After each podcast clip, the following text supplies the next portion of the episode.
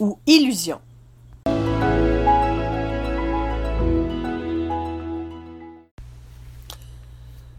Bon jeudi matin à vous, ici Ordre versus Désordre avec Annick Giroux. Beau temps, mauvais temps, chaud, froid, j'ai le désir de vous aider à être mieux organisé, planifié, structuré, efficient dans votre vie à la maison, au travail ou dans votre entreprise.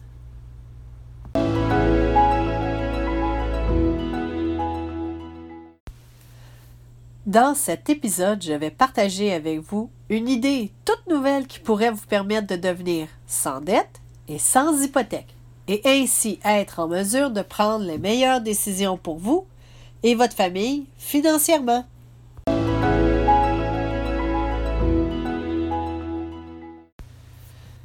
L'été 2018 s'achève. L'automne sera bientôt à nos portes et j'espère que vous avez tous bien profité de cet été pour prendre du bon temps avec vos êtres chers, vous offrir des petits plaisirs de la vie et vous ressourcer. Ceci dit, qui dit rêve dit aussi se bercer d'illusions. Mais aujourd'hui, je vais vous parler d'un rêve qui depuis quelques années ne va qu'en grandissant et offre des possibilités à bien des gens. Je parle de la petite maison ou tiny house. Les magazines de décoration, des téléséries et Pinterest nous offre une multitude d'articles sur comment bien aménager les petits espaces, compact mais tellement chaleureux, petits formats bien pensés, grandes idées pour petits espaces. Pourquoi cette tendance est-elle autant d'actualité? Bien sûr, le mouvement Tiny House a été instigé, dit-on, en 1973 par Lloyd Kahn, l'un des tout premiers pionniers de cette idéologie avec son livre Shelter, qui veut dire abri. Toutefois, la population n'était peut-être pas prête à renoncer au paraître, au prestige qu'une grande demeure démontre. Il est à noter qu'aux États-Unis, la dimension d'une propriété moyenne pour une famille a augmenté de 1780 pieds carrés, soit 165 mètres carrés en 1978, à 2479 pieds carrés ou 230 mètres carrés en 2007, à 2662 pieds carrés, soit 247 mètres carrés en 2013. Quoique la taille de la famille moyenne rapetisse, l'augmentation de la superficie de la propriété principale familiale s'explique notamment par la richesse matérielle accrue et le prestige des personnes à revenus élevés. Le mouvement des petites maisons est un retour aux maisons de moins de 1000 pieds carrés, soit 93 mètres carrés. On se doit de faire la distinction entre 1. les petites maisons, entre 400 pieds carrés et 1000 pieds carrés, et les très petites maisons ou micro-maisons, moins de 400 pieds carrés, on parle ici de 37 mètres carrés. Depuis la crise financière de 2007-2008, le mouvement des petites maisons a attiré plus d'attention car il offre des habitations plus abordables et plus écologiques.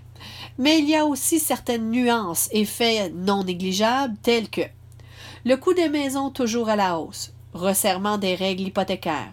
Le contexte pour accéder à la propriété n'est plus le même qu'il y a 20 ans prévention politique des dérapages immobiliers, rigidité bancaire et les nouveaux critères d'emprunt. Les emprunteurs doivent maintenant se qualifier en fonction du taux officiel des banques et non pas du taux au rabais qui leur est consenti. 20% de la mise en liquide est demandée, soit 60 000 pour une maison de 300 000 N'oubliez pas les droits de mutation immobilière, communément appelés taxes de bienvenue les frais de notaire, les frais d'agence, l'assurance emprunteur, les pénalités en cas de remboursement anticipé du prêt immobilier. Mais il n'y a pas que les jeunes qui sont touchés. Les personnes plus âgées avec de petits revenus, sans fonds de pension ou dont leurs économies sont liées à la propriété principale, y voient aussi une belle avenue d'être eux aussi sans hypothèque et bien vivre leur retraite bien méritée. Pour quelles raisons certains en utilisent? Pour servir de logement supplémentaire pour des parents vieillissants, ou le retour d'enfants ou certains qui nécessitent des soins de longue durée, comme bureau à domicile, comme maison d'hôte? Plusieurs facteurs affectent les coûts d'une petite maison. Sa mobilité, ses matériaux, son type de système de chauffage. Y a-t-il une, une installation d'un système hors réseau tel que le système solaire, système d'éolienne, système d'eau potable et d'eau usée, un terrain. En 2012, on estimait les coûts de construction entre 20 000 et 50 000 US. Ici, je ne parlerai pas de la législation sur les propriétés versus les propriétés petites maisons, ni celle sur la construction et encore moins sur la législation des propriétés fixes versus celles qui sont mobiles.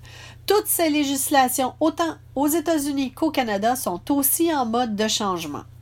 En contrepartie, je parlerai des raisons de prendre la décision de vivre dans une petite maison et quelles sont-elles? Une petite maison peut être fixe, donc vous faites l'acquisition d'un terrain et vous y faites couler une belle dalle de béton pour y jumeler votre maison ainsi que toutes les commodités. Peu importe sa dimension, celle-ci peut, être, peut aussi bien être fabriquée de toutes pièces de façon traditionnelle. Une préfabriquée en usine selon vos spécifications. Une maison mobile dont on retire les roues. Un conteneur de livraison de marchandises transformé selon vos spécifications. Elle peut tout aussi bien être mobile comme une caravane, un autobus transformé, une remorque transformée, une maison mobile, un camion cube transformé, une camionnette transformée. Que votre petite maison soit fixe ou mobile, le but premier reste toujours de devenir sans hypothèque ou une très petite hypothèque remboursable rapidement. Mais encore, en n'ayant pas d'hypothèque, ce qui devrait normalement occuper du tiers à la moitié de votre revenu, ou pour certains, plus encore, vous permet de vivre un autre style de vie.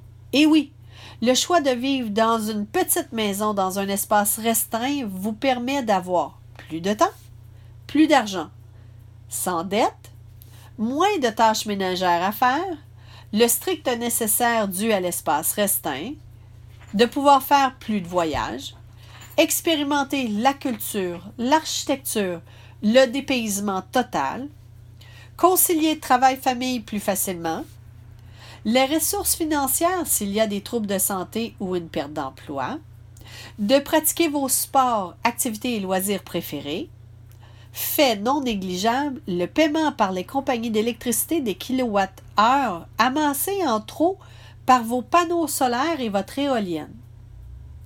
N'oubliez pas que le fait de prendre la décision d'emménager, construire et vivre dans une petite maison ne veut pas dire obligatoirement de faire du camping sauvage.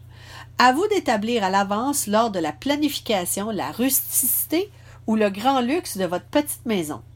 Que celle-ci soit complètement construite par vous seul avec des matériaux recyclés, restaurés et récupérés pour minimiser les coûts à sa plus simple valeur ou au contraire, bien pensée et bien planifiée en prenant son temps pour magasiner les ventes et les centres de liquidation pour pouvoir mettre la main sur de belles pièces neuves, mais à moindre coût, et ainsi planifier une belle petite maison de luxe comprenant une cuisinette complète, une salle de bain complète, avec tout le confort d'un vrai lit pour dormir pour vous et tous les occupants ou les visiteurs, ainsi qu'un divan moelleux et confortable de la bonne dimension pour l'espace attitré.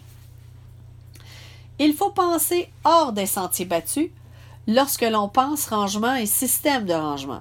C'est-à-dire que parfois les systèmes de rangement traditionnels des grandes surfaces ne sont pas nécessairement les mieux fabriqués ou adaptés à notre future petite maison. Toutefois, ne courez pas non plus chez votre ébéniste pour vous faire construire des systèmes de rangement sur mesure. La, règle ou le concept d'ajouter de jolis petits meubles n'est pas l'idée du siècle avec ces espaces réduits. Il faut être prêt à vivre simplement. Donc, il est bien entendu que la belle vaisselle de 12 couverts pour la réception de Noël ou la veille de Noël ne vous suivra probablement pas. Je vous donne un exemple. Sortez tout le contenu de votre cuisine, par exemple, sauf les électroménagers.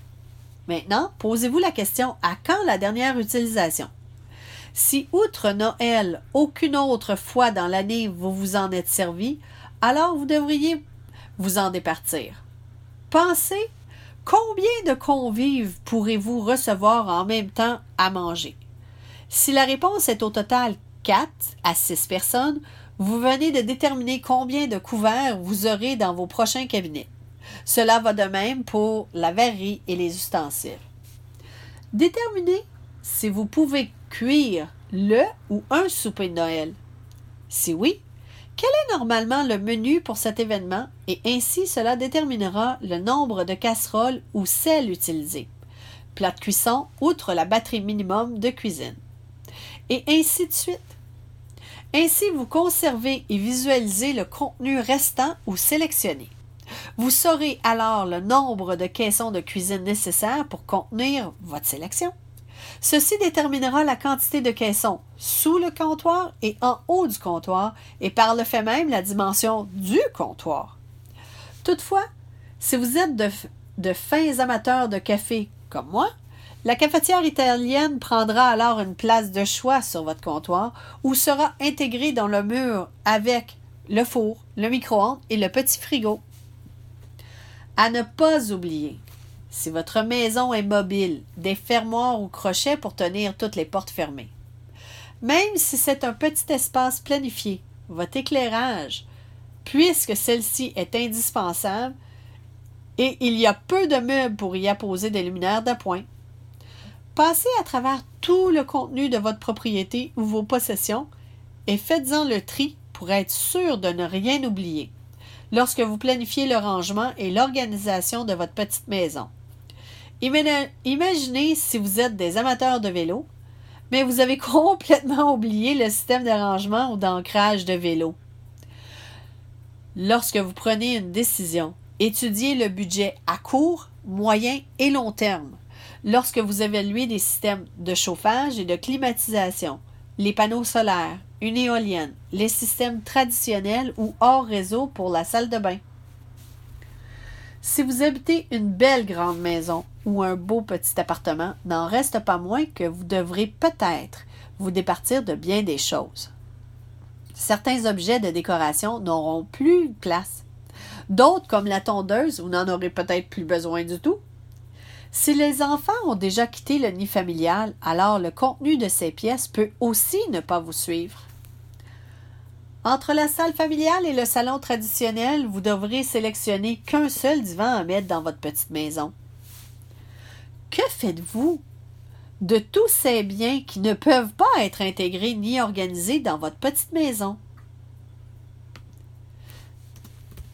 Les donner à une œuvre caritative en contrepartie d'un reçu de bienfaisance pour vos impôts, les vendre pour empocher plus de revenus, faire une vente de garage pour vous départir des objets à moindre prix qui ne sont pas vendus autrement, les céder à vos enfants, des membres de la famille ou des centres qui viennent en aide aux hommes ou aux femmes. Fait nouveau. Nous sommes aujourd'hui à l'ère du web. Donc, Plusieurs entreprises offrent la possibilité de travailler à distance ou de votre domicile. À vous de bien établir votre calendrier de production et de bien rencontrer toutes vos tâches professionnelles. Mais rien ne vous empêche de travailler soit très tôt le matin ou tard le soir pour ainsi libérer votre journée. Voilà pourquoi une multitude de petits entrepreneurs, seuls ou en couple, offrent leurs services par le biais du web et ainsi deviennent indépendants ou à la pige. Mais il n'est pas à négliger de pouvoir tout aussi bien devenir globe-trotteur, blogueur, voyageur-travailleur, et ainsi s'offrir avec une petite maison mobile la possibilité de concilier voyage et travail. Bonne planification financière.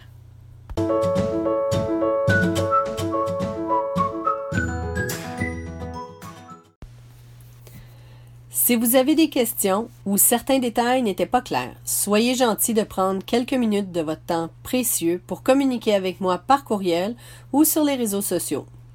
N'oubliez pas de nous y suivre sur les réseaux sociaux. Il me fait toujours grand plaisir de discuter avec des gens qui ont le désir de communiquer et d'être mieux organisés. Je vous quitte en vous souhaitant un superbe week-end. J'espère que je vous ai donné le goût de vous organiser et je vous souhaite un environnement paisible, zen et que vous aimez.